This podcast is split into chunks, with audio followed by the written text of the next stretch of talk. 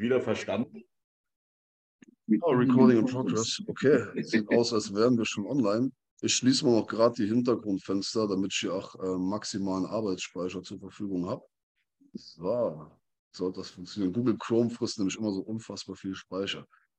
Also, hey, äh, willkommen beim OnPoint Podcast. Heute zweite Folge mit Faro.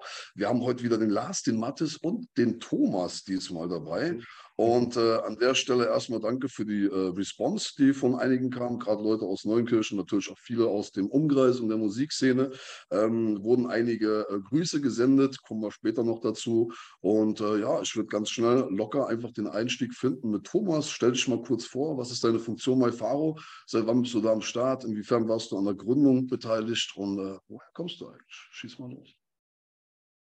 Äh, Thomas, grüße euch. Und ich bin das äh, äh, neueste Mitglied von Faro, wenn wir es so nehmen, oder? Irgendwie.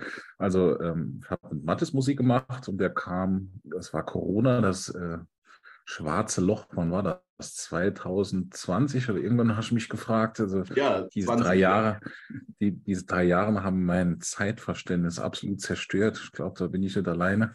Äh, und ähm, hat Martin mich gefragt, ey, ich will eine CD aufnehmen, ich brauche einen Gitarristen, ich buche ein Studio in Frankfurt, hast du Lust?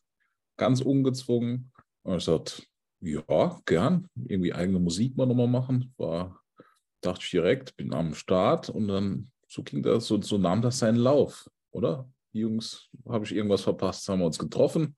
Wir sind also sehr verstreut. Damals hat Mattes noch in Frankfurt gewohnt, Steffen immer noch äh, in, äh, in der Schweiz. Ne? Wo? Innsbruck, Zürich, Innsbruck. Ist das Österreich oder? Ja, ist äh, Österreich, genau, in Tirol. Oh, sorry. Ja. Hm. Okay, auf jeden Fall sehr weit auseinander. Und haben wir uns getroffen, das Ding aufgenommen, die letzte Scheibe. Und das war eigentlich ziemlich cool. Es hat ziemlich viel Spaß gemacht. Songs nice, waren schon nice. so ein bisschen da. Mattes kam so ein paar Mal bei mir vorbei, dann in meinem Kellerstudio. Und wir haben dann so an den Beats ein bisschen rumgebaut, eingespielt, geschoben, aufgenommen, dass das irgendwie schon mal gestanden hat. Und dann haben wir in den äh, Studios in Frankfurt, wie hießen die nochmal? Lotte Lindenberg Studios. Ah, Lotte Lindenberg Studios in Frankfurt. Sehr geil, in einem Hotel im, äh, am Ende vom Partyviertel von Frankfurt irgendwie, gell? Abgefahren. Genau. Mega, mega Location, total geil. Mega geil. Inwiefern also, war der Aufnahmeprozess ja. beeinflusst vom Partymachen dort? Habt ihr da gut gefeiert auch oder was? Wenig, wir waren sehr brav. Ja, ja, uns ging professionell. Ja. wir haben dann nur äh, am, am, am, äh, an den äh, äh, Tagen, wo wir aufgenommen haben. Wir sind dann in der Früh äh, meistens äh, direkt ins Aufnahmestudio und wir haben dann quasi die Überreste der Partys vom Vortag noch irgendwie ein bisschen begutachten können oder die ganzen Scherben und Flecken und noch so ein paar Leute, die da rumgestolpert sind oder rumgelegen sind. Ähm, aber wir sind dann vom, von der Unterkunft direkt ins Studio rein man, muss lernen, dass dieses Rock'n'Roll-Ding als Influence zu nutzen, aber selber dem Ganzen nicht so zu verfallen, glaube ich. Es ist immer cooler, wenn man darüber schreibt, dass man selber so am Arsch ist. aber was mir bei, äh, bei, bei Thomas gut gefällt, ist ja, du kommst ja auch jetzt quasi schon aus der klassischen Richtung, kann man sagen. Ich habe dich kennengelernt damals als Gitarrist bei Cyclops ne, mit äh, Philipp und Co. Noch damals auf dem gleichen Gymnasium waren wir ja, dem Krebsberg-Gymnasium. Und ich habe dich damals auch kennengelernt als den äh, ersten Freund von einer Mitschülerin von mir. Genau, das muss Ewigkeiten her sein. Ich glaube, das war sechste Klasse oder sowas irgendwie. Und äh, ja, natürlich schon auch damals schnell connected unter den Cyclops-Jungs. So, ähm, ich glaube, ihr wart eine Klasse über uns, wenn ich mich recht entsinne. Ich wurde dann von der Schule entfernt. Ja, leider. genau, ja. Ähm, ja, so wie es allen guten Männern ging. Ne? Ich glaube, euer Frontmann Philipp wurde ja auch entfernt, wenn ich mich da recht der erinnere. Wurde, der, der wurde auch entfernt, genau. Ja, also irgendwie wurde die Elite da abgesägt. Ich weiß nicht, was am Kressberg-Gymnasium falsch gelaufen ist. An der Stelle Shoutout an äh, Herrn Dr. Stein-Bastuk. Und äh, ja, nee, ich hoffe, denen geht es alle gut. Ähm, falls sich jemand melden möchte, der aus dieser Zeit äh, die eine oder andere Anekdote zu erzählen hat, gerne. Ähm, ich möchte da gar nicht zu sehr vorgreifen, weil wir doch einige Konzerte auch gemeinsam erlebt haben, gerade so Richtung Cyclops, Wooden Ledge. Das war, hat sich, glaube ich, so ein bisschen überschnitten. Ne? Also ihr seid von Cyclops irgendwie, ist Philipp dann später mit Finding Face so in, in solomäßig irgendwie weiter, wenn ich mich da recht erinnere, oder warst du da noch involviert bei Finding Face? Nee, da war ich schon links weg. Also aus Cyclops wurde ja irgendwann Pony Farm und da war ich schon nicht mehr am Start. Also Sag dir noch Cyclops Blowjob was? Das Getränk, das wir damals erfunden haben. nee, das kann ich nee, nicht. Das, nee, tatsächlich. Das ist tatsächlich der, der Philipp mit dem Clemens, mit dem damaligen Drummer gemeinsam äh, erfunden. Okay. Ich weiß nicht mehr genau, was drin war. Aber es war ein richtiger, äh, es war ein Runner auf jeden Fall. Also Cyclops waren ja doch dann, äh, ich würde fast sagen, über die Grenze hinaus bekannt. Und äh, wie sieht es jetzt bei euren, mit euren Plänen quasi aus? Also du hast jetzt auch gerade gesagt, man kommt quasi als Musiker aus so einem schwarzen Loch, irgendwie das Zeitgefühl komplett flöten gegangen. Also das, man war ja irgendwie wirklich so in so einer Miniaturausgabe von einem Hamsterrad gefangen, auch künstlerisch so. Und ähm, was, was hast du dir denn so die, die in diesen Jahren quasi ähm, ähm, erwünscht? Also was hast du am meisten vermisst? So gerade auf Tour gehen, vielleicht äh, Gigs spielen, Pubgigs, das ist ja alles flach gefallen. Und wie sehr hat es schon da dein, dein Schaffen auch als Musiker verändert? So ein paar Gigs konnte man tatsächlich dann manchmal noch spielen. Es war das erste Jahr nicht, aber dann schon. Hat sich das, das Schaffen hat sich komplett auf Null zurückgefahren, mehr oder weniger. Ne? Also man hat dann zu Hause versucht, so ein bisschen was zu machen. Aber die, äh, das war wie für alle sehr ernüchternd. Die, ähm, ich, es war sehr schwer, sich immer zu motivieren, dann auch ständig irgendwas zu Hause zu machen. Klar, man macht dann irgendwie so ein Videoding, was dann irgendwie alle gemacht haben. Aber es war dann auch irgendwann, also irgendwann hat man einfach gemerkt, okay, soziale Kontakte fehlen und der Rest drumherum fehlt einfach auch. Das war halt so. Geht das Gefühl halt auch komplett weg, ne, dass man gerade bei Live-Musik hat, so dass man mit der Crowd verschmilzt ja. als Musiker so direkt Feedback ja. bekommt, so am lebendigen Live, so in echt ohne Bildschirm dazwischen. Und äh, was halt ganz interessant ist, ist ja im Grunde ähm, die Punkrock-Sachen von früher. Man musste sich auch treffen, irgendwo Proberaum, Eierschalen aufhängen und so weiter. Jetzt macht ihr ja mit Faro, bedient ihr ein Genre, wo ja im Prinzip jeder für sich selber recorden kann und hin und her schicken und zumindest eine Beta-Version von einem Track zusammenbasteln, den man dann später im Studio gemeinsam aufnimmt. Ähm, inwiefern bist du denn in andere Projekte verwandelt, wo das nicht möglich ist? Also ich weiß halt nur vom äh, Mattes noch, dass du auf jeden Fall bei Staatsensemble oder so irgendwie trompetet hast. Ich kann mich nicht mal genau daran erinnern, was es war. Hast, du hast irgendwo auf jeden Fall mit klassischer Musik äh, äh Anknüpfungspunkte. Ja? Also das habe ich nicht gesagt. nee, ich habe äh, klassischer Musik klassische Musik weniger. Ich habe Jazz gespielt, tatsächlich. Oh, ja, ich hab, okay, ich für mich fällt das der Klassik, was ich verstehe. ich habe Jazz-Gitarre studiert in Mannheim und Amsterdam mhm. und dann ähm, habe ich noch Lehramtsstudium draufgesetzt. Äh, ja, ich spiele noch so einiges mal. Also ich bin so der Söldner dann, ne? wenn irgendwo jemand krank ist oder ausfällt, dann kommt so der, hoffentlich der Anruf, äh, Thomas, hast du Zeit, hast du Bock, kannst du spielen? Dann sagst du, okay, ja, wann, wie, wo, was, Kohle und dann äh, nächste Woche geht es dann nochmal los. Also die ganze Zeit war weniger, aber jetzt geht es nochmal so ein bisschen los. Im Sommer bin ich mal gespannt, was da so kommt. Weihnachten habe ich so ein paar Shows gespielt mit so einem Showchor. Also so Theater habe ich gespielt, klassisch Theater habe ich gespielt letztes, letztes Jahr. Ja, Geil. Fünf Minuten Fame Geil. hatte ich gehabt. Man hat mich nicht gesehen, aber fünf Minuten Fame. Ich war nur mit drei im Weihnachtsbaum in so einer Aufführung. Mein, mein Job war halt einfach nichts machen, nur da stehen. Da war schon schwierig genug mit meinem ADHS. Aber ähm, nee, erzähl mal, Theater hört sich interessant an. Äh, also bist du da auch außermusikalisch quasi künstlerisch aktiv oder machst du da Nö, das, das, das war nur so ein Anruf, irgendwie kannst du da ein paar Jobs übernehmen und dann habe ich gesagt, ja, mach ich. Habe schon in ihrem ja. Staatstheater gespielt, dann Bucketlist abhaken. So. War cool. Nice. Ja. Also, falls irgendjemand einen Söldner braucht hier, der Thomas ist für alles zu haben, ey, der schämt nichts. Na, Verfasser. Also, das Schärfste, das Schärfste, was ich gemacht habe, war in Namibia mit unserer Nicole zu spielen. Das war abgefahren. Ja, diese auf der Nacht, ach, ja, ja, auf der Nacht des deutschen Schlagers in Namibia. Das ist schon, der ja, Titel ist an, an für sich schon schon heftig, aber war eigentlich ganz, ganz, ganz lustig. Also es war eine Woche hier, hat ein Meter hoch Schnee gelegen und dort war 30 Grad irgendwie. Das war eine Woche zweimal eine halbe Stunde spielen oder noch nicht immer. Es war eigentlich ganz, ganz lustig. Äh, was für Fans, was für namibische Fans gehen auf ein deutsches Volksmusikfestival? Was, was für eine Zielgruppe ist das? Ja, viele Einheimische, eh, immer noch Deutsch. Das war ja mal früher diese deutsche Kolonie mit dem äh, äh, Völkermord, der da auch passiert ist. Und die haben da noch einige tatsächlich Leute am Start. Also die Halle war voll. Total komisch. Okay, die haben, die haben da wahrscheinlich äh, äh dann auch so was in der Art von Südamerika gespielt oder was. Also äh, es, ist von der Geschichte her wahrscheinlich nicht so geil. Aber ähm, in inwiefern ist das wie Mallorca? Das erinnert mich so ein bisschen an Ballermann. Hört sich an wie an so Ballermann in Namibia. Äh, ja, es war halt so eine Schlagerveranstaltung. Also ich habe schon nie gemacht vorher, aber dachte ich, komm, äh, Daniel Weber als Schlagzeuger war tatsächlich auch dabei. Der hat Caron gespielt. Da gibt es auch noch ein Video davon. Consors, das höchste Konzert der Welt. Da haben wir noch im Flugzeug dann so ein, zwei Songs gespielt. Total abgefahren. Krass, ey, das habe ich noch gar nicht gesehen, Thomas. googelt, googelt, googelt. Das höchste Konzert der Welt. Also bei Daniel ist nämlich auch echt bis heute auch einer meiner absoluten Lieblingsdrummer. Also den kenne ich auch schon ewig und wir hatten auch denselben Schlagzeuglehrer, Stefan Brandt.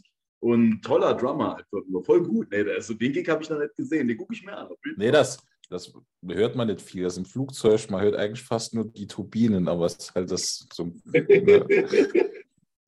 aber man muss mal gemacht haben dann. Sehr schön. Ich finde das äh, unterhaltsam und absurd oder das äh, höchste Konzert der Welt und dann hört man im Endeffekt die Turbinen vom Flugzeug. Aber, aber Hauptsache ist mit äh, Flugzeug. So ein bisschen hört man schon was, aber ja. Na, aber ich wollte mir Volksmusik, deutsche Volksmusik aus Namibia kaufen und alles, was ich habe, ist diesen Turbinen-Sound hier. Äh. Ja, könnte enttäuschend werden natürlich.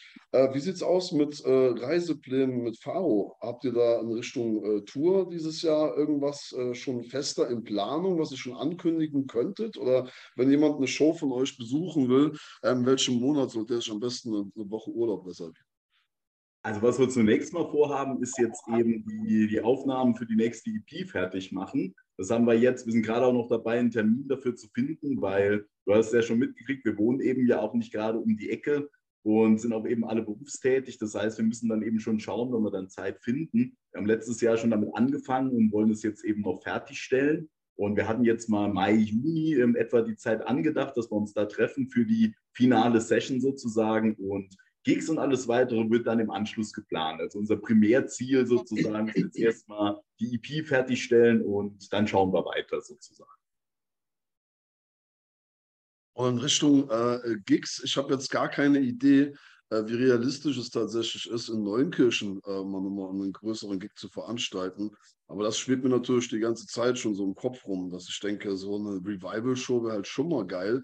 Und ich hatte ja in der letzten Folge auch schon gefragt, äh, mit welchen Bands ihr noch so in Kontakt seid, wen es da noch gibt. Es hat sich zwischenzeitlich keiner gemeldet äh, äh von den Leuten, aber ich glaube, es haben auch nicht wirklich so viele äh, äh gehört bislang. Also die Mona immer noch schaut, die soll sich unbedingt mal melden und äh, in Podcast vorbeikommen. Aber ähm, wer ist denn bei euch für sowas zuständig wie, wie Booking oder so? Ihr macht ja alles selber im Grunde. Ne? Also habt da nicht wirklich Interesse, da die Zügel abzugeben, nehme ich mal an.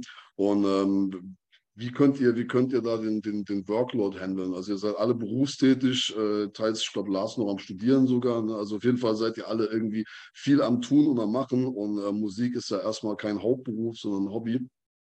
Ähm, habt ihr irgendwie Habt ihr Pläne, das, das weiter zu professionalisieren im Sinne von äh, Gigs spielen, Booking professioneller angehen, Geld verdienen? Oder sind diese Aspirationen einfach weg und das ist eure Leidenschaft und, und eure Kunst? Also ich denke halt immer so an diese Nöte, diesen, diesen Zwang, Klicks irgendwie zu erreichen und äh, Videos rauszuhauen am laufenden Band.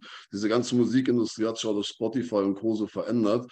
Und äh, ja, ich frage mich halt natürlich einmal, wo möchte eine Band hin, wo möchte ein Künstler hin? Was ist so die, die Vision, die einem da vorschwebt? Das ist einfach weiter Musik machen, den Prozess enjoyen oder hat man schon konkrete Vorstellungen, dass man sagt, okay, ich will mindestens eine Tour nächstes Jahr mal spielen oder so?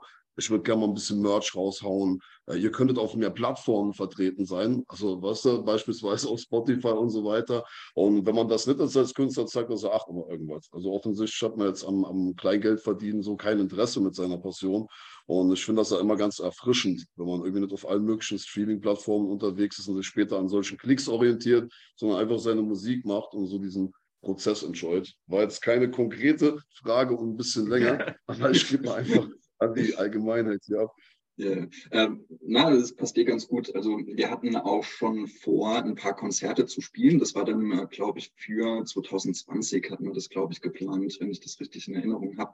Äh, da ist dann aber irgendwas dazwischen gekommen. Ich bin mir nicht sicher, was das war. ja.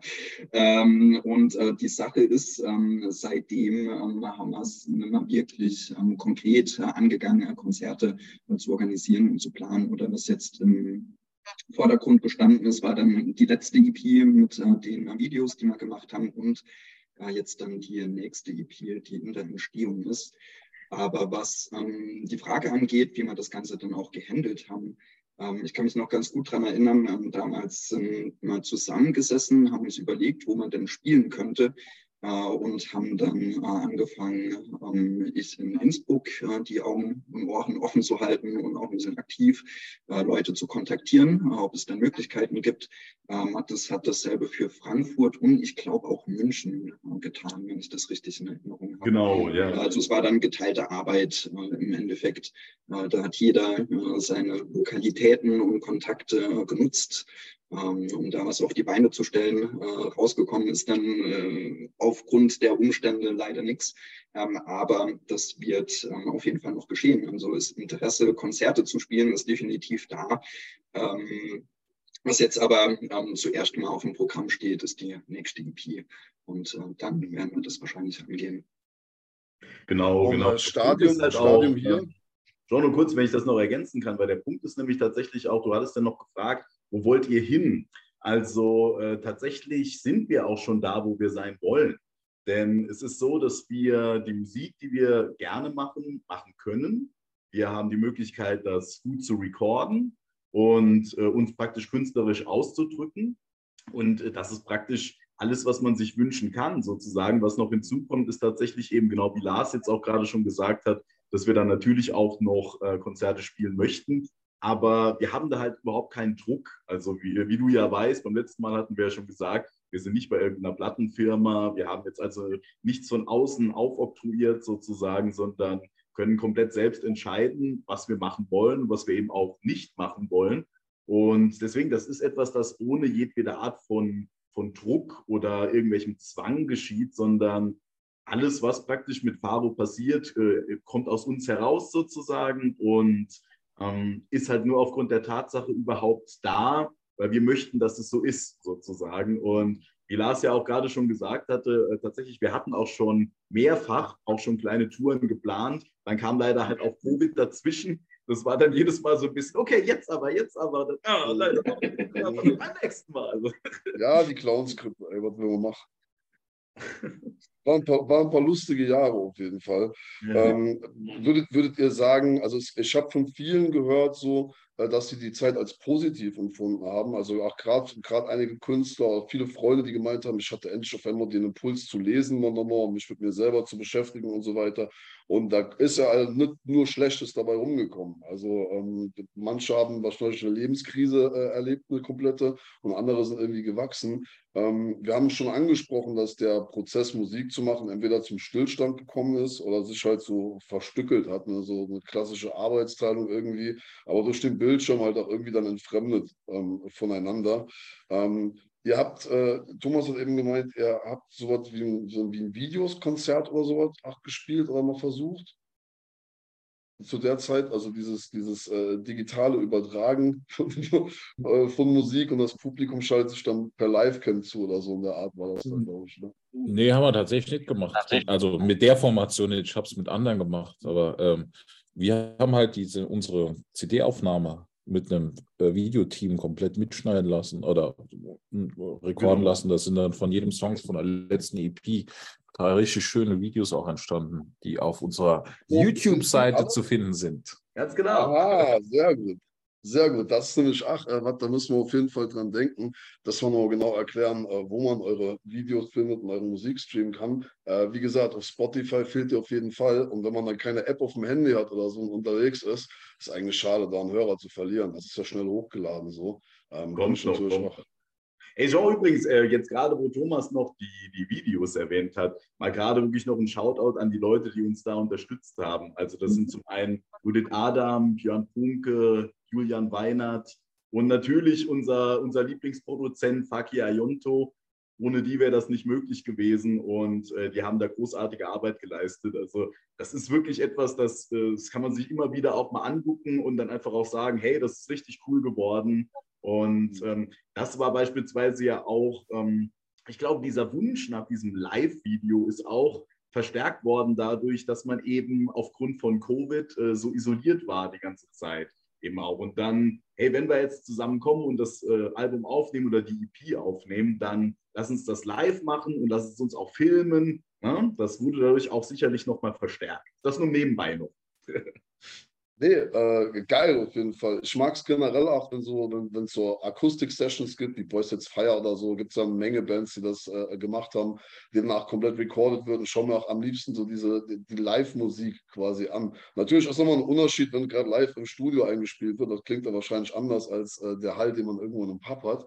Aber ähm, gibt es bei euch irgendwie also Videos in Planung, die jetzt, sage ich mal, eine Storyline irgendwie äh, äh, sich, sich ausdenken, irgendwas, was halt nicht nur so ein Live-Mitschnitt ist, sondern eine etwas professionellere Videoproduktion, weil ich glaube, Faro ist halt auch so eine Band oder ist auch ein Genre, das sind wirklich auf, auf, auf, auf sag ich mal, unterhaltsame Videos oder so angewiesen. Es ist jetzt kein Deutschrap oder irgendwas. Äh, es ist kein Heavy Metal, wo man gewisse Konzepte irgendwie erfüllen muss, auch visuell, damit es halt bei einer Zielgruppe ankommt.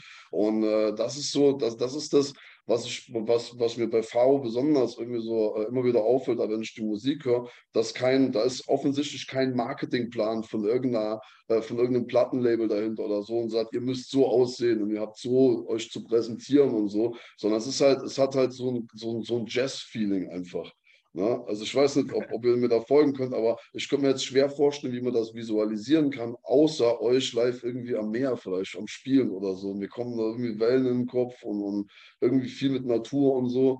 Aber ähm, ich glaube, das Schöne an eurer Musik ist auch, dass es gar nicht so einfach vermarktbar wäre, einfach so an die breite Masse, sondern dass man so das ein Stückchen für sich hat und, und weiß, ach, wenn man das hört und so, und man denkt, oh geil, du musst dich halt manche Songs einfach fünf, sechs, sieben, acht Mal reinhören, bevor du den überhaupt anfängst zu verstehen. Es ist keine Musik, die im Radio läuft und denkst sofort, boah, krass Ohrwurm oder so, sondern so, Moment, was war das für Sound oder wie ist das gespielt? So, es ist halt ein viel spielerisches Entdecken von Musik. So, ich kann nicht sagen, wie die Hook sich anhören wird, wenn ich die Strophe gehört habe, was bei anderer Musik halt ne, komplett anders ist.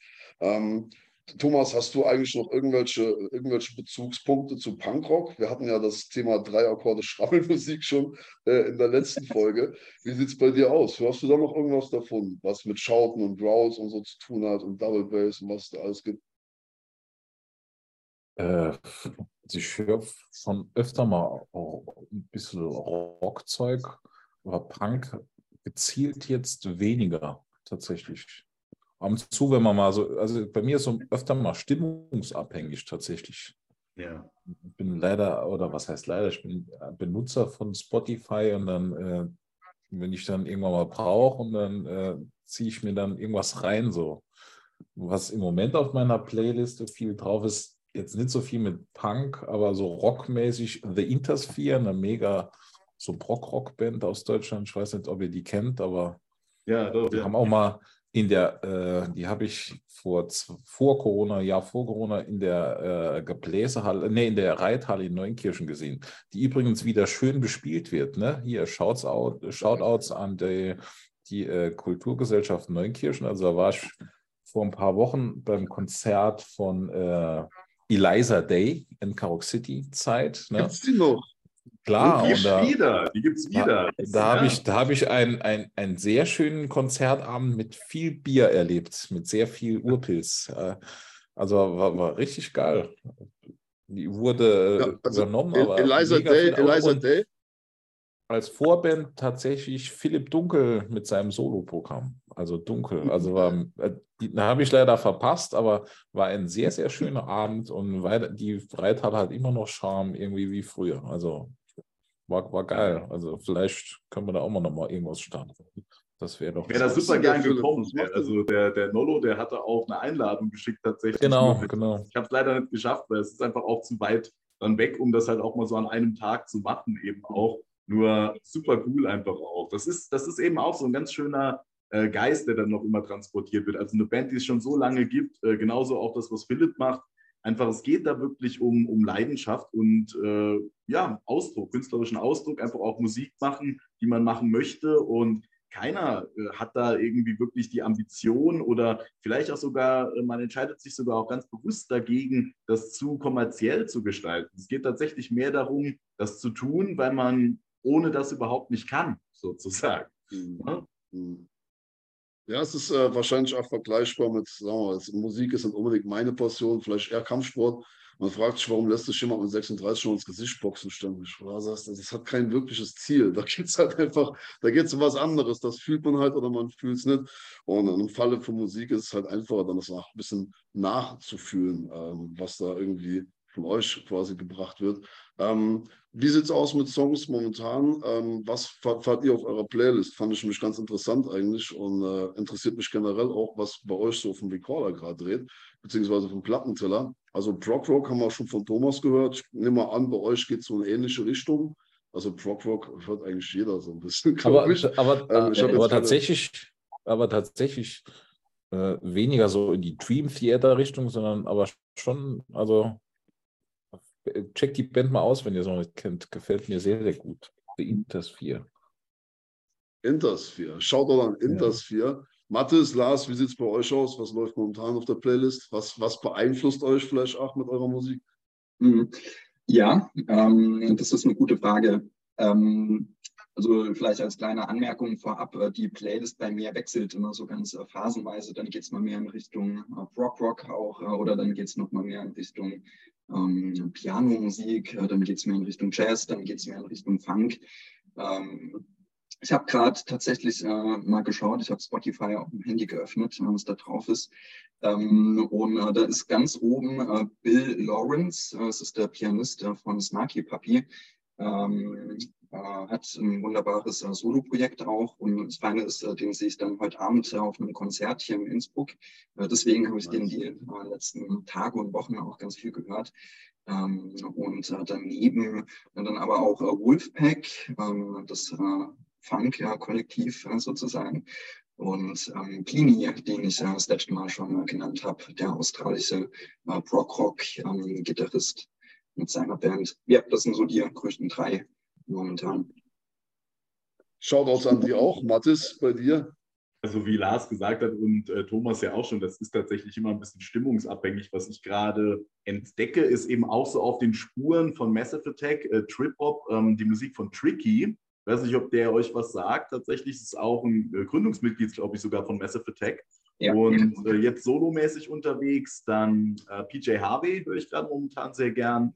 Äh, und äh, Feist tatsächlich, die, ähm, das ist, glaube ich, eine kanadische Sängerin. Ist ja auch egal, wo sie herkommt, nur äh, die ist mir das erste Mal mh, hm, aufgefallen mit äh, dem Album The Reminder. Und ich finde, das ist eine unglaublich tolle Sängerin und auch eine fantastische Gitarristin. Die hat jetzt gerade erst nochmal ein neues Album rausgebracht. Das höre ich mir jetzt gerade auch noch an. Und an äh, Acts jetzt hier aus, dem, aus Deutschland sozusagen bin ich gerade sehr äh, auf dem Tokotronic-Trip tatsächlich eben auch. also ich liebe, liebe, die Texte beispielsweise auch. Ich mag auch die Art, wie, äh, wie da gesungen wird. Tatsächlich, das ist so ein bisschen dieser Robert Smith-Style. Die, die Töne werden nicht so genau angesungen, sondern, also nicht genau getroffen, sondern es wird mehr so angesungen. Also es ist so, oh, so Ah, ich habe geträumt, ich wäre Pizza essen mit Patti Smith. Äh, ja, die haben schon ein paar geile Dinger geschrieben, auf jeden Fall. Äh, Tokotronic. Was bester Tokotronic-Song? Oh, es sind so viele, das ist schwer, schwer zu sagen. Wenn, wenn, du einen wählen musst. Oh, oh keine Ahnung. Das, nee, das ist äh, unmöglich zu beantworten. aber, aber hier leben nein Danke vielleicht. Der ist sehr gut, auf jeden Fall. Aber sowohl die frühen als auch die späteren Sachen gefallen mir sehr gut. Gerade äh, gestern, ähm, äh, gerade gestern, als äh, ähm, ich mit meiner Freundin auf der Couch gechillt habe, haben wir zum Beispiel äh, neueren Song gehört, bis uns das Licht vertreibt. Äh, hat uns auch mhm. sehr gut gefallen. Und äh, deswegen es fällt sehr schwer, bei so einem großen Katalog sich für einen Song zu entscheiden. Aber das sind so die Hauptsachen, die ich gerade höre. Also Tricky, PJ Harvey, Feist und Chocotronic. Ja. Tokotronic. Hatten die nicht ein Album, das äh, Kapitalismus jetzt heißt? Ich glaube, das war irgendwie so das, das letzte, was ich von denen mitbekommen habe. Ich bin mir gar nicht mal sicher, nee, ob das äh, Nee, also vielleicht meinst du das jetzt mit, äh, wo Kapitulation drauf war und das ist, glaube ich. Ja, genau, Kapitulation. Kapitalismus jetzt wäre ein bisschen merkwürdig. Ich dachte, Ja. Kapitulation, stimmt. Auch ein toller Song, wohlgemerkt. Ja, definitiv. Ähm, die haben auch immer so, ein, so eine schrottige Aufnahme irgendwie gehabt. Also es, es war mit einer der Bands, die mich am längsten, glaube ich, begleitet hat. In dem Atemzug gibt es noch Bands zu erwähnen, wie äh, Der Trick ist zu atmen und Dackelblut und alles, was bei Schiffen Records damals gesigned war. An der Stelle schaut und falls das irgendwer von den Jungs hört. Aber 1A Punkrock, ach. Ähm, ich möchte auch noch auf jeden Fall erwähnen, dass man sich definitiv die neue Daughter-Platte geben sollte. Äh, Gerade wenn man Frauengesang mag, unfassbar gute, geile Platte. Ähm, und dann nochmal eine Tracklist, die irgendwie aufeinander aufbaut. Also wenn man sich das ganze Album halt reinzieht und äh, merkt, so oh, geil, es, es hängt alles miteinander zusammen und es passt auch zusammen und die Anordnung der Songs ergibt Sinn und so weiter. Das ist nochmal eine ganz andere Experience, wenn man ein Album hört, das als Konzeptalbum auch geschrieben wurde, als wenn man halt so einzelne Tracks irgendwie aus Playlisten abspielt, finde ich jedenfalls. Ähm, und City of äh, City in Color, Dallas Green äh, hat eine neue Platte draus. Der ist da auch durch eine ziemliche Lebenskrise, irgendwie in der, in der Covid-Zeit, hat seinen besten Freund verloren. Ich habe mir gerade ein Interview von ihm angeschaut und äh, lohnt sich auch äh, aus der Sicht unheimlich, äh, sich das Album zu geben und auch die Texte vor allem, also wirklich auch aufmerksam zu hören äh, und vielleicht vorher auch die Interviews, so die letzten sich anzugucken, weil man dann immer noch mal so ein bisschen Kontext hat. Man weiß so, ah, okay, das ist auf jeden Fall jetzt ein Song für seinen Freund und so weiter. Und wie gesagt, wir haben ja schon drüber gesprochen, es ist uncool, wenn das irgendwie prescripted wird, so, ey, so hast du den Song zu interpretieren. Aber es ist manchmal auch ganz hilfreich, wenn man sich überlegt, hm, wie könnte die eine oder andere Zeile interpretiert werden. Und da sind wir beim Songwriting, was äh, für mich äh, somit das Interessanteste ist an dem ganzen Entstehungsprozess von Musik, also gerade auch die Texte. Und äh, da nochmal für die Leute, die vielleicht beim letzten Mal gar nicht reingehört haben und jetzt ganz neu einschalten, wer ist bei euch äh, Texte am Liefern? Äh, soweit ich mich entsinne, hat jeder seinen Teil, der da dabei, also am Beisteuern ist quasi jeder so ein bisschen, äh, aber auf einzelner Songbasis. Also ihr schreibt jetzt nicht den einen Song irgendwie so gemeinsam. Rekapituliert was man nochmal vielleicht. Also da muss ich zunächst mal noch ergänzen, äh, doch, also es gibt dann auch beispielsweise auf der ersten Platte, auf Tumble Tower, auch einen Song, den wir tatsächlich äh, gemeinsam vor Ort geschrieben haben. Ähm, aber es ist ja auch schon so, wie wir das beim letzten Mal schon gesagt haben, und, äh, Jungs, ergänzt mich da gerne, falls ich was vergesse. Die Sache ähm, ist immer so, es gibt dann eine Grundidee, jemand kommt mit einer Idee an und stellt das den anderen vor und dann wird gemeinsam der Song ausgearbeitet. Also es ist praktisch nie so, dass jemand kommt und sagt, hey, der Song ist komplett fertig und äh, hier spielt den einfach, sondern das ist immer ein gemeinschaftlicher, äh, kreativer Prozess eben auch. Und das ist ja auch viel lohnenswerter tatsächlich, wenn du, wenn du in einer Gruppe agierst. Alles, was du machst, erhält ja auch eine Antwort sozusagen. Du wirst auch beeinflusst von deinen Mitmenschen. Und ähm, ja, wir finden, es wäre äh, komplette Verschwendung, wenn man das nicht auch äh, nutzen würde eben und äh, nicht auch in die Musik einfließen lassen würde. Also so viel dazu. Was sind erst. eure, ähm, was sind eure Lieblingstextzeilen, Lars und Thomas? Äh, Mathis hat ja schon eine vorgetragen. Ähm, die Hook habe ich noch so halb im Kopf. Äh, Ja. Was ist jeweils eure, eure liebste äh, Strophe, Hook, eure liebste Metapher in einem Text? Äh, was ist euch ganz besonders ans Herz gewachsen von der äh, Sammlung an Faro-Tracks, die ihr so bislang produziert habt? Mhm. Das ist eine gute Frage. Ähm, ich habe mir gerade gedacht, ähm, so, das ähm, hat damit zu tun, ähm, dass mir der Song auch am Herzen liegt, äh, dass das, glaube ich, auch der erste Song war, den ich ähm, beigetragen habe, äh, dem Projekt. Äh, das war äh, bei World and Wanted äh, äh, von der ersten EP, die Tumble Tower EP. Ähm, da habe ich einen Bassriff quasi als Idee ähm, Mattes gezeigt. Ähm, Mattes hat dann quasi seine Interpretation der Atmosphäre äh, in die Textzeilen ähm, verwandelt und wir haben dann an dem Text äh, gemeinsam noch ein bisschen rumgedoktert und ähm, ich glaube, ähm, mit äh, die letzten Zeilen äh, von dem Text sind dann äh, It might be raining today, but I wouldn't want it any other way. Ähm, und die sind bei mir ziemlich hängen geblieben.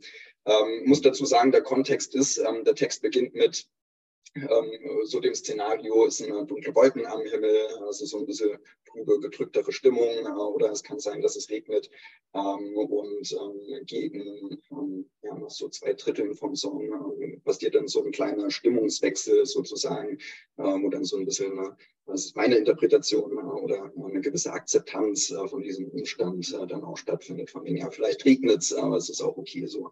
ich will es auch nicht anders wollen jetzt gerade. Ähm, und äh, der Song insgesamt liegt mir ziemlich am Herzen ähm, und äh, dann auch diese Textzeile äh, insbesondere. Geil, nice. Gefällt mir auch. Aber bevor ich die Frage an Thomas weiterreiche nochmal, ähm, erinnert sich noch jemand an den Herr Graumann vom Grefsberg Gymnasium, weil der hatte auf seinem Koffer einen Sticker und er sagte, man kann sich den ganzen Tag aufregen, man kann es aber auch einfach lassen. Und zwar so ein Menschen, auf das es regnet. Ich weiß nicht, warum ich mich daran erinnere, aber ich dachte, vielleicht hat einer von euch das Gleiche irgendwie noch so. Ja, ja, kann das mal ähm, vielleicht ähm, Vielleicht äh, greife ich das dann gerade in dem Zusammenhang noch auf. Oder ähm, also der Text ist entstanden. Wir hatten, ähm, glaube ich, Mathis, du korrigierst mich, äh, wenn ich es äh, falsch in Erinnerung habe, aber ich glaube, ähm, wir haben dann ziemlich viel darum, äh, daran gearbeitet, ähm, diesen ersten Teil irgendwie zu beschreiben. Ja, äh, dunkle Wolken am Himmel, äh, irgendwie düsterer Tag, so eine gedrückte Stimmung, Regen steht an ähm, und sind dann so ein Stück weit vor der Entscheidung gestanden, vertiefen wir uns jetzt in diese gedrückte Stimmung, äh, in äh, den Regen äh, oder, oder bauen wir eine kleine Wende mit ein äh, oder äh, machen was, äh, was vielleicht für. Ich glaube, dein Ton ist gerade ein bisschen, dein Ton ist, Lars, sorry, dass ich unterbreche, aber dein Ton ist gerade ein bisschen am Leiden. Hey, damit. Und ich mache den Browser zu. Ist es jetzt besser?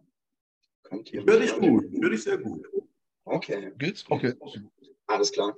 Ähm, Gut, ähm, wie gesagt, ähm, was wir bis dahin dann am Text hatten, ging mehr in Richtung, ähm, steht Regen an, so eine gedrückte Stimmung, ähm, mehr so ein Depri-Song äh, sozusagen.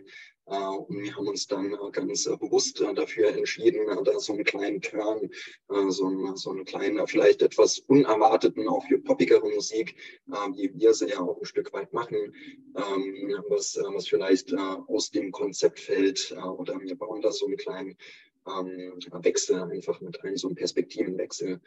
Ähm, und ähm, das trifft ja auch ganz gut äh, den Sticker, den du gerade angesprochen hast, schon.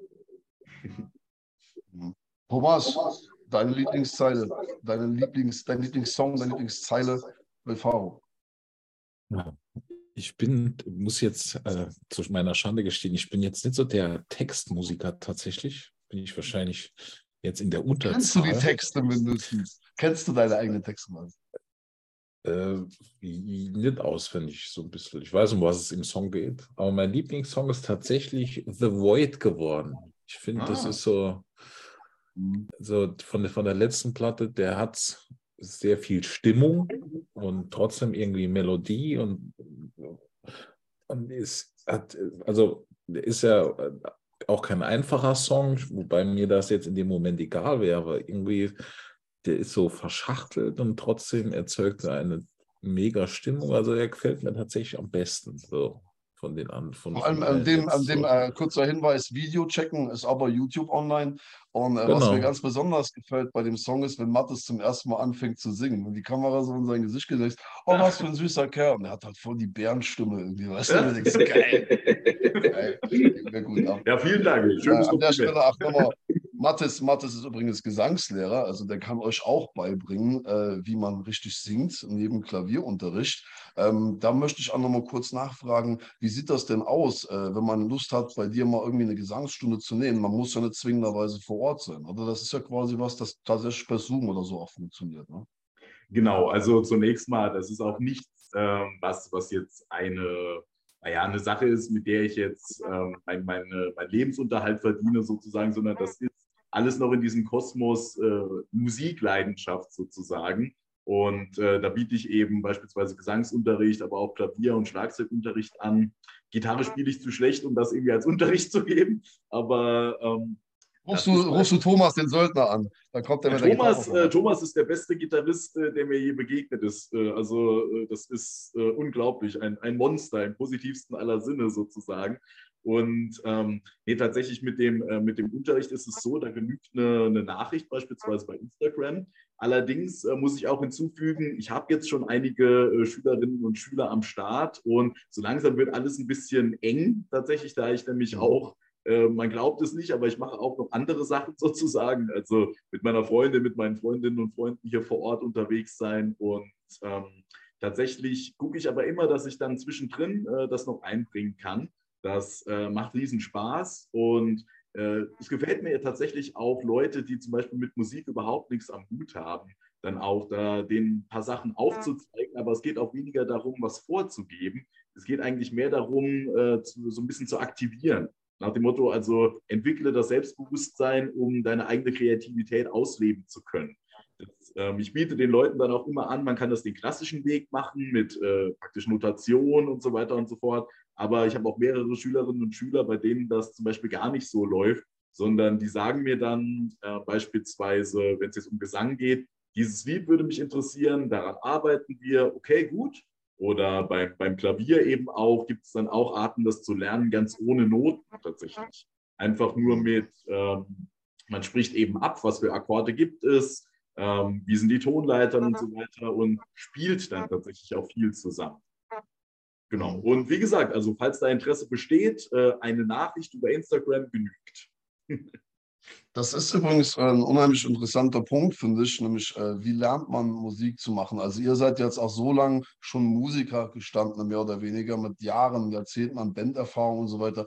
Wenn ich jetzt selber irgendwie den Impuls verspüre, vielleicht, ey, inspiriert von Fahrermusik, zu sagen, ey geil, ich würde auch gerne ein Instrument lernen oder singen lernen und so. Natürlich weiß ich jetzt, an wen ich mich wenden kann, ne? aber ähm, wie gehe ich das an? Also natürlich gibt es verschiedene Lerntypen, ne? also jetzt nehme ich mal an, Musik lerne ich am ehesten auditiv, so so. Es gibt bestimmt dann Nerds, die irgendwie äh, per Noten äh, lernen können und so. Das wäre jetzt gar nichts für mich. Also für mich wäre sowas interessant, wie du jetzt gesagt hast, so Learning by Doing. Wir gucken halt mal, der Akkord klingt so, der klingt so. Und äh, wie gehe ich daran? Also brauche ich da eine bestimmte Systematik eurer Meinung nach? Gerade wenn ich so in diese Professionalität, in diese Level von Thomas erreichen will, jetzt an der Gitarre zum Beispiel, wie mache ich das? Also da komme ich da dran vorbei, 30 Jahre zu üben, einfach täglich. Gibt es da Shortcuts oder äh, bin ich da einfach aufgeschmissen, wenn ich schon früh genug angefangen habe. Ich glaube, äh, ich schalte mich jetzt als Musiklehrer mal ein. ich bin der Meinung, man, also es kann, man kann immer Musik machen. Immer, wenn man Lust drauf hat, soll man es einfach machen. Äh, und dann hat man entweder die Möglichkeit, inzwischen mit YouTube und alles, das gab es ja zu unserer Jugendzeit, wir sind jetzt leider inzwischen auch nicht mit die Jüngsten, ne? aber wenn ich mich zurückerinnere, da war Du YouTube, vielleicht nicht, aber ich schon. da, da, war YouTube noch nicht so voll mit so vielen, äh, wie halte ich die Gitarre oder was kann ich, also das ist Wahnsinn, was ich da teilweise auch Schüler in meiner Schule selbst irgendwie über YouTube beibringen. Also, woher kann ich denn das? Also, ich gucke mir die Videos an und dann mache ich das so. Und dann denke ich, wow, not bad. So nach dem Motto, ich, ich, da gibt es, glaube ich, kein Rezept. Ein bisschen üben muss man halt, außer man hat jetzt wahnsinnig viel Begabung. Ich hasse das Wort Talent, aber äh, Begabung irgendwie für, für, für, das, für ein Instrument. Aber selbst wenn man absolut keine Begabung hat, solange es Spaß macht, gibt es da keine Grenzen gesetzt. Ich habe irgendwie so ein Bild vor Augen, hast du auch mal Gitarre gespielt schon, oder? Habe ich das jetzt? Ähm, so? Ja, halt äh, auf DIY Punkrock-Manier, also auf Drop D gestellt ah, ja? und äh, halt ein paar Schrammelakkorde. Ich kann jeden Song von Agnostic Front spielen, aber das war es dann halt auch so. Aber mein, äh, meine, meine, meine, mein, mein Involvement musikalisch äh, war halt auch immer Punkrock. So. Ich habe das immer hochgehalten, bezeichne mich heute noch als Anarchist. Also da hat sich schon viel geändert. So. Und ähm, ich bin natürlich, wie ich schon angemerkt habe, ach, nimmer so auf drei Akkorde Schrammelpunk. Ich mag wie Pesco und so, also auch alles, was so ein bisschen deeper ist. Ähm, aber finde halt immer noch, also es gibt so ein paar Klassiker einfach. Ähm, die Kassierer zum Beispiel ist eine Band, die feiere ich einfach immer noch. Das ist einfach lustig, was die gemacht haben. Und äh, der ist der Wolfgang Wendland beispielsweise, ist heute bei der SPD. So, das ist ja auch Doktor irgendwie so. Und ähm, ja, es hat sich halt einfach äh, viel, viel, viel geändert. Ähm, ich glaube, ich wäre halt, wenn ich, wenn ich mich jetzt nicht mit Punkrock so identifiziert hätte, wäre ich nie in Richtung Musik gegangen, weil halt, das fand ich halt immer interessant. Du brauchst nur drei Akkorde, wirklich jeder kann das lernen, Punkrock zu spielen. Du musst nicht mal singen können, mach einfach. Weißt du, so die, dieses DIY-Ding. Und äh, wenn ich mir dann aber stattdessen jetzt beispielsweise Faro anhöre, denke ich so, ja, das ist geil, dann versuche ich das nachzumachen und scheitere halt kläglich. Weil ich denke, okay, krass, da fehlt dann halt irgendwie so der einfachere Zugang dazu, was ich halt als äh, nicht Problem äh, erachte, aber was mir immer noch bei mir aufgefallen ist, wenn ich jetzt irgendwie ein Jazzstück gehört habe oder so und gedacht, oh, ich gucke mir mal die Pentatonik an, dachte, fuck, da gibt es keine. und dann musste irgendwie selber, und da, da war mir irgendwie, mir hat es da immer so an, an Begabung, glaube ich, einfach gefehlt. Aber ihr spielt im Grunde auch jeder jedes Instrument. So, ne? Also es ist jetzt, jetzt keiner, wo nur ein Instrument spielt. Ich glaube, Bass kann ja jeder, ne, Lars? Das war das am Lass das nicht auf dir sitzen darfst. Ganz richtig. Äh, da da gibt es äh, eine wunderbare Simpsons-Szene, wo Homer Simpson dann ins Gitarrengeschäft geht und äh, der Instrumentenverkäufer sagt ihm dann, dass er nicht die richtigen Hände für die Gitarre hat, ähm, aber äh, dass er Bass spielen kann. Und Homer zupft dann irgendwie so auf der offenen E-Seite rum, so bom, bom, bom, ah, ja, die erste Bassline. Oder so. Finger, die zu Welt sind zu fett. Ja, ja, das war geil, stimmt. Genau. Ähm, ja, mal, ähm, um vielleicht das, was jetzt auch gesagt worden ist, äh, irgendwie ein bisschen äh, aufzugreifen, ähm, meine Haltung dazu auch darzustellen. Oder also ich war, ich glaube, elf Jahre lang tatsächlich auch im Gitarrenunterricht. Ähm, ich habe da auch Musiktheorie die Grundlagen dann auch äh, vermittelt bekommen. Ich muss aber auch gleichzeitig dazu sagen, ich habe mich immer ganz enorm dagegen gewehrt und war so ein bisschen im Widerstand, äh, dann wirklich Notenschrift zu vertiefen ähm, und das ganze Theoretische, ähm, mich da mehr reinzubegeben. Das war dann halt so ein bisschen ähm, ja, notwendiges Übel sozusagen. Aber was in den elf, zwölf Jahren ganz viel passiert ist, dafür bin ich mein Musiklehrer Ulrich Kranz äh, Shoutout an der Stelle. Äh, Uli, Shoutout an dich. genau. Ähm, wir haben bücherweise ähm, also so ein Musikbuch mit verschiedenen Liedsammlungen äh, aus unterschiedlichsten äh, äh, Jahrzehnten, verschiedenste Musikrichtungen haben wir einfach durchgespielt, ähm, einzeln wie in der Gruppe dann auch. Da war Pop, Rock, Blues, Reggae, Funk, alles Mögliche mit dabei. Und ich glaube, das ist was, was mich auch einfach unfassbar geprägt hat. oder ähm, zu schauen, was gibt es äh, Musikstilrichtungen, äh, auch wenn ich dann zu irgendeiner Phase äh, eine bestimmte Musikstilrichtung hatte, die mich ganz besonders interessiert hat, ähm, konnte ich das einbringen und konnte sagen, können wir uns das bitte anschauen, ähm, was da passiert, wie das gespielt wird. Und ähm, dafür bin ich auch sehr dankbar, da einen recht breiten ähm, Einblick und Überblick ja, auch bekommen zu haben. Was ich damit sagen will, ist, ähm, ähm, Thomas hat es eh schon gesagt, oder äh, jeder kann äh, irgendwie sich äh, Musik widmen äh, und Musik machen. Ähm, es ist dann natürlich auch immer die Frage, inwiefern oder wie weit äh, will man sich ähm, mit dem ganzen Hintergrund der Theorie etc. auseinandersetzen. Also was will man erreichen äh, mit dem, was man sich da aneignet. Man kann studieren, oder Thomas hat das zum Beispiel gemacht, ähm, aber man kann sich auch einfach hinhocken mit einem günstigen Instrument oder einem Instrument, das man auf dem Speicher gefunden hat ähm, und kann auch damit äh, Musik machen. Also es kann was sehr Niederschwelliges sein, ähm, wenn man dann vielleicht auch Interesse äh, findet, kann man es auch etwas höherschwelliger äh, sozusagen fortführen. Äh, das ist das Tolle an Musik, würde ich sagen. Die Frage, die du jetzt auch gestellt hast, Draw, ähm, wir spielen alle mehrere Instrumente, aber ich glaube, das kommt auch einfach dadurch, dass wir alle seit Jahren auch schon in Band spielen. Oder also ich habe mich dann, ich habe Gitarre gelernt, habe mich dann aber natürlich im Proberaum auch mal am Schlagzeug gehockt oder ähm, und äh, habe da mal geschaut, ah, okay, äh, was muss ich da machen? Wie funktioniert das alles? Ähm, was muss ich tun, damit ich irgendwie einen simplen Beat äh, irgendwie spielen kann?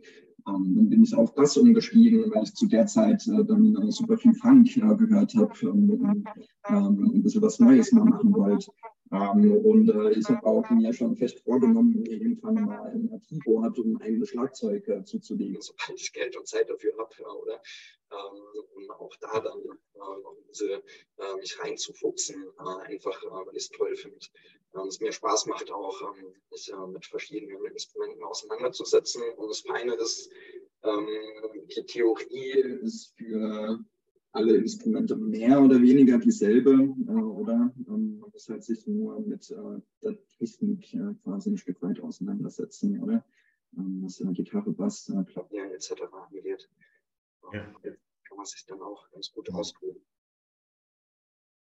Absolut. Inwiefern, inwiefern ist das äh, hilfreich? Also natürlich muss ich ja, wenn ich dem Drummer sagen will, wie auf meine Bassline irgendwas äh, drummen soll, muss ich ja wissen, was, was eine Hi-Hat ist und was die Tom ist und so weiter. Ähm, in, inwiefern ist es denn sinnvoller, man sagt immer, check of, check of all trades, master of none, but uh, better check of all trades than just master of one or something like that.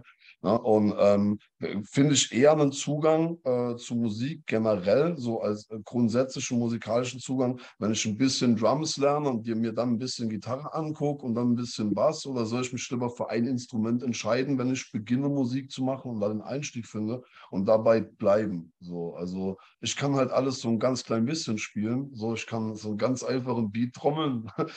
ich kann drei Akkorde auf der Gitarre, ich kann alles auf dem Bass spielen, weil jeder Idiot Bass spielen kann. Und äh, ja, Klarinette geht ein bisschen so. Aber was, würdet ihr da empfehlen? Also wenn jetzt jemand sagt, ey, ich hätte irgendwie auch Bock auf Musik machen und Band und es so in dem Alter, in dem wir angefangen haben oder vielleicht heute auch irgendwie jetzt nach Corona gibt es nochmal Veranstaltungen, es wird dann nochmal ein bisschen Szene aufleben und so. Ähm, Gerade so im Punkrock, DIY-Bereich, ähm, im Prinzip kann man einfach reinspringen und gucken, was einen von alleine fesselt, oder? Ich glaube, was ganz wichtig ist, halt direkt Leute irgendwie suchen, schrägstrich finden, so Musik machen. Ja. Das, das ist wichtig, also dass man auch nicht den Spaß dann irgendwie verliert und dann auch, kann man, kann man mit Bands natürlich auch, um Gottes Willen, aber dass man halt dann das auch anwendet und nicht nur im stillen Kämmerlein irgendwas ausprobiert. Ich glaube, das ist so das tatsächlich, worauf es ankommt. Ansonsten kommt immer darauf an, für was man es braucht, für was man es benutzen will. So denke ich. Inwiefern, also, inwiefern ist das für dich wichtig, dass du sagst, okay, ich will auch irgendwie mit den Leuten, mit denen ich Musik mache, zumindest niemand hassen, der in der Band ist. Also ihr seid jetzt wirklich eine Band of Friends, so, so ewig alte Freunde. Und das ist ja schon ein USP heute. Also wenn ich mir angucke, wie oft Bands die Mitglieder wechseln und so weiter und nachher ist von der Originalbesetzung keiner mehr übrig und so, ähm, bei euch ist ja eher so jetzt unwahrscheinlich, dass ihr jemand von außen hinzunehmen würdet. Also würde ich jetzt mal so vom Gefühl her sagen. Ich zumindest würde es wahrscheinlich nicht machen, wenn man sagt, wir haben so ein Band of Brothers, wir kennen uns jetzt alle 20 Jahre, machen Ewigkeit Musik, wissen genau, wie der andere tickt. Ähm, wird, wird's euch, äh, könntet ihr euch vorstellen, noch ein Bandmitglied aufzunehmen? Also jetzt beispielsweise für Live-Gigs mal einen Drummer mitnehmen, das ist ja kein großes Ding, aber ich meine jetzt so ein festes Mitglied. Es fehlt ja im Grunde kein Instrument und nichts, aber so rein theoretisch. Sagen wir mal, ihr bräuchtet jetzt unbedingt eine zweite Gitarre. Ähm, wo würdet ihr da suchen? Äh, habt ihr grundsätzlich, ist es möglich, dass man sagen kann, ey, ich würde gerne mal bei euch hier aushilfsweise Bass spielen oder das? Und wenn bei euch jemand krank wird, also wie offen seid ihr denn für neue Leute, die äh, da reinkommen? Also zunächst mal, zunächst mal, wir hatten ja bei der letzten Sendung schon auch über Feature gesprochen und da ist tatsächlich wichtig, eben, dass die Chemie stimmt, dass man eben auf eine gemeinsame Basis kommt, sozusagen, ähm, die halt eben auch einen freien und offenen kreativen Prozess erlaubt. Und ähm, also da kann ich jetzt auch nur für mich sprechen. Ich äh, habe grundsätzlich nie was dagegen, dann auch noch Leute hinzuzunehmen, zum Beispiel auch für Aufnahmen, was weiß ich, vielleicht mal jemand, der rappt oder auch noch eine weibliche Stimme eben auch und, und, und. Ähm, nur ein zusätzliches Bandmitglied weiß ich nicht, ob das überhaupt notwendig wäre, aber sag niemals nie. Aber ich weiß nicht, wie ihr es seht, Jungs. Also. Im Endeffekt ganz ähnlich. Wir haben das letzte Mal auch darüber gesprochen, dass Fabo so als Projekt, als recht offenes Projekt entstanden ist, im Sinne von ähm, Mattes und ich haben das Ganze ins Leben gerufen, aber es war von Anfang an offen dafür, auch Leute mit ins Boot zu nehmen, die mal Interesse haben, beim einzelnen Lied oder mehreren, mehreren äh, Liedern dann auch mitzumachen. Ähm, und ähm, die Offenheit ist, glaube ich, auch noch da, weil ähm, meinerseits ja ähm, was jetzt ähm, ja, fixe Bandmitglieder angeht, so, so pauschal kann ich das gar nicht äh, beurteilen, ob ich was äh, dagegen hätte, dass dann noch jemand dazukommt. Äh, prinzipiell nicht, solange ähm, die äh, Chemie stimmt, äh, oder? Aber es ist jetzt gleichzeitig auch nicht das Bedürfnis da, äh, von ihm wir brauchen unbedingt noch ähm, dieses oder jenes Instrument oder diese oder jene Person mit dabei. Ähm, so von daher ähm, jein. die, die, die Offenheit ist da, aber jetzt, jetzt auch nicht so. Ähm, also was, was Mathis jetzt gerade erwähnt hat, äh, mit Frauengesang und Rapper, ist halt genau die zwei Dinge, die mir auch eingefallen sind. Und ich dachte so gerade äh, in, in, Richtung Klavier und so, natürlich passt auf den Sound auch immer irgendwie äh, was gerapptes. Mir kam da Montez in den Kopf, weil ich weiß, Mattes kennt Montez auch. Der hat ja auch so ein paar Pop-Songs quasi über Klavier, wo halt auch so ein bisschen gerappt wird. Unheimlich schön. Also seitdem ich nochmal verliebt bin, wirklich verliebt, äh, höre ich auch nochmal solche Musik und äh, ist halt mega geil. Also das finde ich halt super interessant aus, aus diesem Trip-Hop-Aspekt, den ihr da genremäßig mit einbringt. Und äh, an der Stelle auf jeden Fall Aufruf an alle äh, Sprechgesangsartisten, äh, äh Vocal-Artisten, wie auch immer man das nennen sollt, meldet euch bei Faro äh, und äh, rappt mal was über das Klavier. Und äh, ja, Thema Frauenstimme genauso. Ich wäre ja ein großer Fan davon, wenn die Mona von The Wooden Legend ein Feature mit euch machen würde. Da hätten wir auch gerade Frauengesang und es wäre so eine geile Hommage-Nummer an eure alte Band quasi, wenn ich schon mal so sagen kann. Das wäre natürlich so mein äh, absolutes Traum, Traumding. Und äh, ja, an der Stelle ähm, nochmal eure äh, Kanäle. Ähm, man findet euch äh, wo überall im Internet und äh, wo findet man eure neueren Sachen? Ihr publisht auf jeden Fall auf YouTube alles. Da findet man, wenn man Faro, Faro Band eingibt, auf jeden Fall recht einfach euer Zeug. Aber ähm, wie komme ich denn grundsätzlich am besten an eure Musik? Äh, ihr habt auch CDs, die man kaufen kann, ja? Nee, äh, das ist alles tatsächlich digital, also haptisch sozusagen äh, haben wir bisher noch nichts veröffentlicht. Ähm, auch in diesem äh, Fall sagt niemals nie, kann gut sein, dass das mal noch passiert, aber bisher hatten wir da auch einfach nicht die Notwendigkeit gesehen, das ist alles digital verfügbar, beispielsweise neben YouTube auch bei Bandcamp. Das ähm, äh, kann man auf jeden Fall sehr empfehlen, auch vom Sound her. YouTube rechnet ja viel runter sozusagen und bei Bandcamp hast du einen sehr klaren, detaillierten Sound, sehr empfehlenswert und Spotify tatsächlich ähm, wollen wir auch mal noch alle Songs hochladen. Das ist bis jetzt auch noch nicht geschehen. Ähm, aber das äh, sollten wir auch noch machen. Auf jeden Fall unsere äh, Managerin, die wir mal eine Zeit lang auch hatten in Frankfurt, äh, Sabrina Perner, auch Shoutout an dieser Stelle. Und ähm, genau, Sabrina, Sabine oder Sabine? Äh, Sabrina, Sabrina Perner. Und sie hatte uns beispielsweise auch bei iTunes angemeldet und, und, und, auch bei diesen ganzen Plattformen, da findet man uns auch. Äh, die sympathischste aller Plattformen für uns bisher war tatsächlich Bandcamp, auch aufgrund des Sounds. Ähm, aber tatsächlich auch äh, YouTube ist sehr empfehlenswert aufgrund der Tatsache, dass wir eben auch in Zusammenarbeit mit äh, Björn Brunke, Judith Adam und Julian Weinert eben auch ein paar richtig coole Live-Videos aufnehmen konnten. Und die findet man dann eben auch bei YouTube. Bei YouTube findest du übrigens auch, Jean, wo wir es vorhin mit Musikvideo hatten, es gibt auch ein äh, professionell produziertes Musikvideo von unserem Song So Much More to See. Äh, Judith Adam hat das in Zusammenarbeit mit Moritz Göbel gemacht. Das ist sogar ein preisgekröntes Video, muss man mal an dieser Stelle hm. sagen. Da geht's Welcher eben, Preis? Äh, das ist ein Kulturförderpreis äh, in Rheinland-Pfalz gewesen, den die damit gewonnen haben, meines Wissens. Genau, und ähm, da geht es eben darum, um einen alten Mann, der in ein verlassenes Haus zieht und in dem Haus lebt ein Geist und der fängt an, den Mann zu bisacken und äh, am Schluss ist es aber so, dass sie sich dann einigen und praktisch koexistieren in diesem Haus und äh, dafür wurde unser Song So Much More to See eben verwendet und genau. Das ist, äh, so Much More to See nehme ich mal an, Referenz auf den Geist quasi, also sehen, nicht sehen, ja. So, äh, ähm, so das ist, sie haben das so interpretiert und wir fanden das eine sehr schöne Interpretation. Ähm, bei So Much More to See äh, hat Lars und ich tatsächlich einfach ähm, auch äh, die Idee äh, von, zwei, äh, von zwei Gangs oder von zwei streitenden Parteien, die sich so gegenüberstehen. So, wir hatten halt viel gelacht drüber, hatten dann so West Side Story mäßig irgendwie gedacht. und dann so. Äh, ja, your come playing tough und so und dann you're going down und so weiter. Und das war so ein bisschen der, der, äh, der Ausgangspunkt des Ganzen eben auch, ja. Ghetto-Vibe. Genau, genau. Ja, geil, nice. Äh, wir sind jetzt auf jeden Fall bei einer guten Stunde angekommen, äh, was ja grundsätzlich immer so unsere Zielgröße ist. Ähm, allerdings möchte ich euch natürlich noch die Möglichkeit geben, mit offenem Ende äh, Shoutouts rauszuhauen, äh, Wünsche zu äußern, äh, eure Eltern zu grüßen, was auch immer auch auf dem Herz liegt. Also hier ist eure Gelegenheit. Nutzt sie, Freunde. Ich halte für fünf Minuten den Rand. Also wir würden auf jeden Fall auch noch an dieser Stelle ähm, ganz gerne darauf hinweisen, dass wir in diesem Jahr auch noch unsere nächste EP veröffentlichen werden. Und ähm, angefangen haben wir damit schon im letzten Jahr. Und wir werden die Session ähm, voraussichtlich im Mai, Juni beenden sozusagen. Äh, das Album bzw. die EP wird äh, voraussichtlich den Titel Land of Egal haben.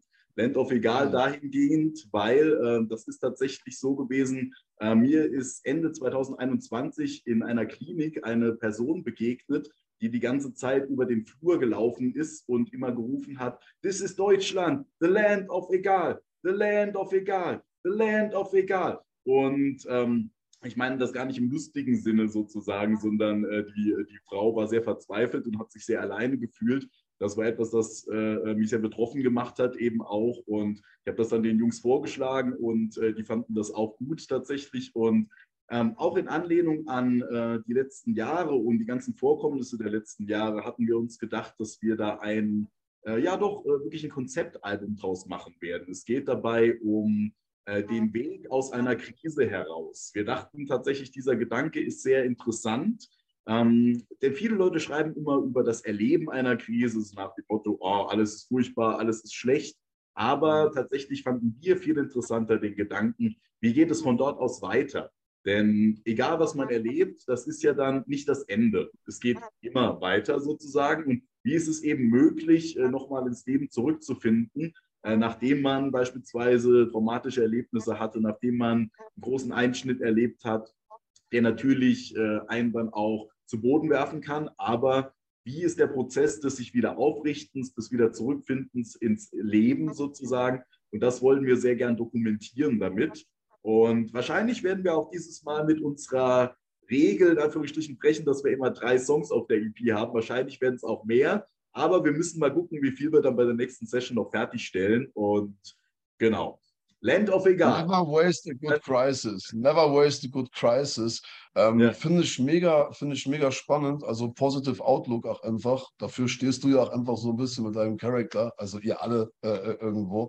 Da haben wir ja, auch schon uns alle dazu nehmen, auf jeden Fall. Ja. Genau, genau. Also das ist unsere Attitude, Positive Outlook.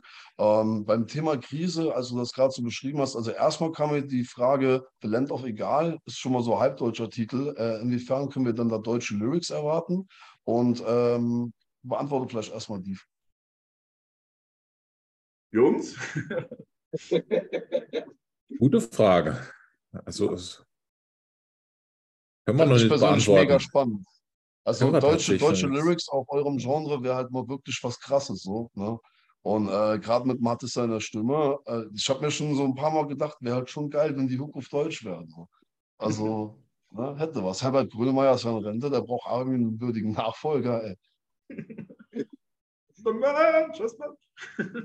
nee, gutes, äh, gutes Album auch gewesen. Herbert Grönemeyer, Mensch, fand ich immer sehr gut tatsächlich. Tolle Texte auch. Also, ja. Mhm. Äh, wie wie äh, Thomas auch schon gesagt hat, so genau können wir das jetzt eigentlich noch gar nicht sagen, da äh, wir die Texte noch nicht fertiggestellt haben. Und äh, das läuft ja bei uns dann immer so, dass wir das gemeinsam erarbeiten und sagen niemals nie. Also wenn sich das so ergeben soll sozusagen, dann kann das sein. Kann aber auch sein, dass es auf äh, Chinesisch, äh, also Mandarin oder, oder beispielsweise Französisch oder so, man weiß es nicht. Man weiß oder, nicht. oder ihr macht dem Titel, oder ihr macht dem Titel alle Ehre, The Land of Egal, halb Deutsch, halb Englisch, und ihr macht es wie Haftbefehl. Die Hälfte sind deutsche Wörter, der Rest ist irgendwas Fantasiertes und äh, werdet damit dann irgendwie. Also kann, ja. ich mir, kann ich mir geil vorstellen, auf jeden Fall. Ich, ich bin auf jeden Fall pro äh, mindestens einen äh, Song mit deutschen Texten bei Faro. So, falls ihr das irgendwo vermerken. Ist notiert auf jeden Fall. Also was uns halt eben sehr wichtig war, war eben auch die Tatsache, dass man, ähm, wie geht man tatsächlich auch an sowas heran? Auch äh, Thema mentale Gesundheit eben auch ein großes Thema. Und ich rede jetzt nicht nur von, von Depressionen, sondern tatsächlich auch von schwereren psychischen Erkrankungen, wie beispielsweise äh, Psychose oder äh, äh Schizophrenie, derartiges eben auch. Und was, äh, was tut man dann in so einem Fall? Und das ist etwas, das auch in der öffentlichen äh, Debatte auch noch zu wenig stattfindet, unserer Meinung nach. Und ähm, unsere Antwort darauf war eben halt auch, äh, nicht zu versuchen, äh, krisenhafte Zustände von sich wegzuschieben und zu sagen, nein, das ist nie passiert, mir passiert sowas nicht, Quatsch, Unsinn, sondern äh, zu akzeptieren, äh, dass das eben auch ein Teil von jemandem sein kann, eben auch. Und äh, dass man das eben ähm, aufnimmt in sich selbst eben auch und versucht daraus zu lernen eben und auch nicht versucht, es wegzuschieben, sondern praktisch die Krise als ähm, immanenter äh, äh, oder die Krise als äh, wichtiger Bestandteil des Lebens und des Lernprozesses eben auch. Und nicht zu sagen, mein Leben ist nur erfolgreich, in Anführungsstrichen, oder ich habe nur ein erfülltes mhm. Leben, wenn, äh, wenn ich von den Krisen fernbleibe. Nee, Quatsch. Tatsächlich die interessantesten Dinge entstehen in solchen Situationen. Man lernt sich auch selber kennen. Ja. Also wenn ich wirklich in einer Krise bin, so. Sorry, was meinst du schon? Ich meinte, man lernt sich in der Krise halt auch wirklich selber kennen. Also wenn ich jetzt irgendwas übertünchen kann, mehr, mit indem ich Geld drauf werfe oder so, sondern wirklich irgendwo am Boden ankommen, was auch immer das für mich persönlich dann bedeutet, dann lerne ich mich halt selber kennen. Ich denke halt immer so in den wichtigsten Momenten äh, ist man alleine und kann auch keinem was vorspielen und braucht auch keine Persona und nichts. Weißt du, dann, wenn die Maske fällt, so äh, einsam im Bad oder so und dann die Tränen kommen, das sind halt auch so Momente, denen muss man sich irgendwo stellen. Und äh, das ja. ist halt auch ja, mega interessant für mich, da immer zu überlegen, okay, wie wächst da Kunst heraus? Ich habe es eben schon bei Sit in Color beim neuen Album angemerkt, bei euch natürlich auch immer mega spannend, grundsätzlich bei jedem Künstler. Ähm, wie wird dieses Leid reintegriert? Also irgendwie, man, man merkt ja, irgendwas in der, in der Welt reißt mich zu Boden und passt immer zusammen und kognitive Dissonanz und alles. Und dann wie, also alles, was noch geiler ist als so eine Gewinnerstory, ist ja jemand, der alles verliert und dann nochmal irgendwie zurückkommt und dann aber halt auch irgendwo ein bisschen weiser zurückkommt und vielleicht merkt, ey, so dieses ähm, Patrick Bateman, oberflächliche sich tot konsumieren und so, das ist vielleicht gar nicht das, was mich glücklich macht. Also ich habe das für mich persönlich äh, äh, gemerkt, dass ich gar nicht daran interessiert bin, Karriere zu machen, Geld zu verdienen. Das bedeutet mir nichts so und bin seitdem der glücklichste Mensch der Welt. Ne? Also man kann aus vielen Krisen irgendwie äh, erwachsen. Ich möchte jetzt nicht diese Phönix aus der Asche-Metapher bedienen, das ist dann doch zu ausgelutscht. Aber ich denke, äh, ihr, ihr, wisst sehr gut, äh, von was ich spreche. Und wir sind ja. auf jeden Fall alle gespannt, äh, wie sich dieses ganze Konzept dann in eurem nächsten Album auch äußert. Ich habe ja schon gesagt, ich liebe Konzeptalben. Also wenn da so ein breiterer Gedanke dahinter steht und das Ganze dann auch irgendwie ähm, als ein Stück, ein, ein Album hörbar wird, dann äh, freue ich mich natürlich noch mehr als über einzelne Tracks, obwohl die natürlich auch immer geil sind für mich. Jo, und äh, also an der Stelle noch gar nicht gesagt habe, sorry schon noch als Ergänzung, weil ich den Jungs noch ja. gar nicht erzählt habe. Tatsächlich äh, eine gute Freundin von mir hier aus äh, Leipzig, ähm, die als Designerin tätig ist, äh, wäre auch bereit, äh, tatsächlich unser, unser Design für die nächste Platte zu machen. Also was Cover und eben auch Ausgestaltung angeht. Da habe ich gerade noch vor dem Interview eine Nachricht gekriegt, dass sie am Start wäre. Das wollte ich euch jetzt noch sagen. Sorry, das habe ich vorher noch nicht gemacht, aber ja. Ich bin Merch. Äh, bitte, bitte Merch. Will unbedingt einen Shirt. Und äh, ja, also sobald, wenn es soweit ist, äh, mir schicken. Ich habe jetzt noch eine Woche Instagram-Diät, ähm, was dazu führt, ich werde das Video zwar posten, aber ich bin sonst momentan auf Instagram. Ich habe kein Handy. Ich will überhaupt gar kein Handy haben für mindestens noch eine Woche, weil ich gemerkt habe, wie unfassbar befreiend das ist. Ich weiß nicht, ob ihr das mal gemacht habt, Handyfasten. Ist das äh, jemand von euch irgendwie ein Begriff so in der Praxis? Ich war jetzt im Urlaub, da war absolut kein Empfang. Das war sehr, sehr nett. Da hat man abends mal so für zehn Minuten oder so ging es ja mal beim Spazierengehen aus so einem Funkloch raus, aber das ist schon nicht schlecht. Das tut sehr gut, das stimmt. Also ich habe gemerkt, wie meine Aufmerksamkeitsspanne sich direkt verdoppelt hat nach drei Tagen Krass. oder so. Krass. Ich gucke mal bei, jedem, bei jeder, jeder Sekunde, wo ich denke, auch ist gerade kein, kein Dopamingewitter im Kopf, so gucke ich auf mein Handy und scroll da irgendwie. Das ist ja eine Slot-Machine-Technik, die da bedient wird. Also ja, selber anzumerken, wie man Sklave wird von sowas und wie das dann irgendwie ja, äh, die, die, eigene, das eigene Denken komplett fragmentiert. Also man hat ja eine Aufmerksamkeitsspanne heutzutage von zwei Sekunden und so. Und ich glaube, das ist ganz gut. Ach, wenn man sowas machen will, wie beispielsweise ein Instrument lernen oder sich ein bisschen tiefer in eine Materie reinarbeiten, einfach mal das Handy auszuschalten für den Tag und Social Media und Likes und so mal einfach beiseite zu lassen und zu sagen, ich habe hier jetzt meine Erfahrung im Hier und Jetzt, die teile ich mit keinem. Das ist ganz allein meine Lebenserfahrung, die ich jetzt habe, meine XPs, die ich mir da ansammle. Und äh, ja, das mache ich dann nur für mich. Und so lernt man sich, glaube ich, auch selber äh, wesentlich besser kennen. Ähm, in, in Bezug auf äh, die Thematik eurer Platte, da kommen mir einige Topics in den Kopf, äh, äh, über die wir in einer gesonderten Folge auf jeden Fall nochmal reden könnten. Äh, speziell dann, wenn ihr sowieso neues Stuff rausbringt. Äh, und ich würde auch sagen, spätestens dann treffen wir uns nochmal und machen mal ein kleines Live-Listening. Ähm, ihr könntet ja auch sowas vielleicht ankündigen, wie sobald ihr eine schöne Beta-Version von irgendwas habt, wo es noch mit online gibt, wird das hier im Podcast vorgespielt. Ähm, das könnten wir immer machen, äh, vielleicht noch. Ähm, ach, vielleicht unabhängig von irgendeiner Zeitvorgabe oder so diesem konkreten Podcast-Format. Wir können da gerne mal eine Bonusfolge machen. Ähm, was ich sowieso äh, noch machen wollte, ähm, wo wir uns äh, ein, zwei Songs für euch mal anhören und pausieren mal und erklären Stellen und so weiter. Ähm, je nachdem, wie interessant das auch für euch wäre und wie ihr Bock habt. Also ich bin da immer für alles offen so.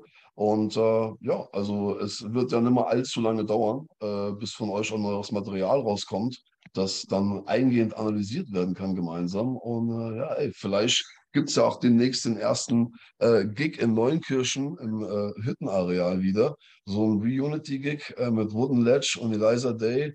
Reminder, äh, Susanne gegen fünf. Also, du, das ist sein Solo-Projekt damals, fand ich auch noch mega geil. Äh, ja, und alle, die wir vergessen haben. Auf jeden Fall viele liebe Grüße an alle, äh, viel Liebe in die Heimat. Und äh, ja, ey, hat mega Spaß gemacht. Freut mich immer wieder, euch zu sehen. Und bis beim nächsten Mal, würde ich sagen. Ja, Danke für die Einladung. danke. Jederzeit. Alright, dann haue ich mal die Aufnahme raus und 3, 2, 1, boom. Wollen Sie die Cloud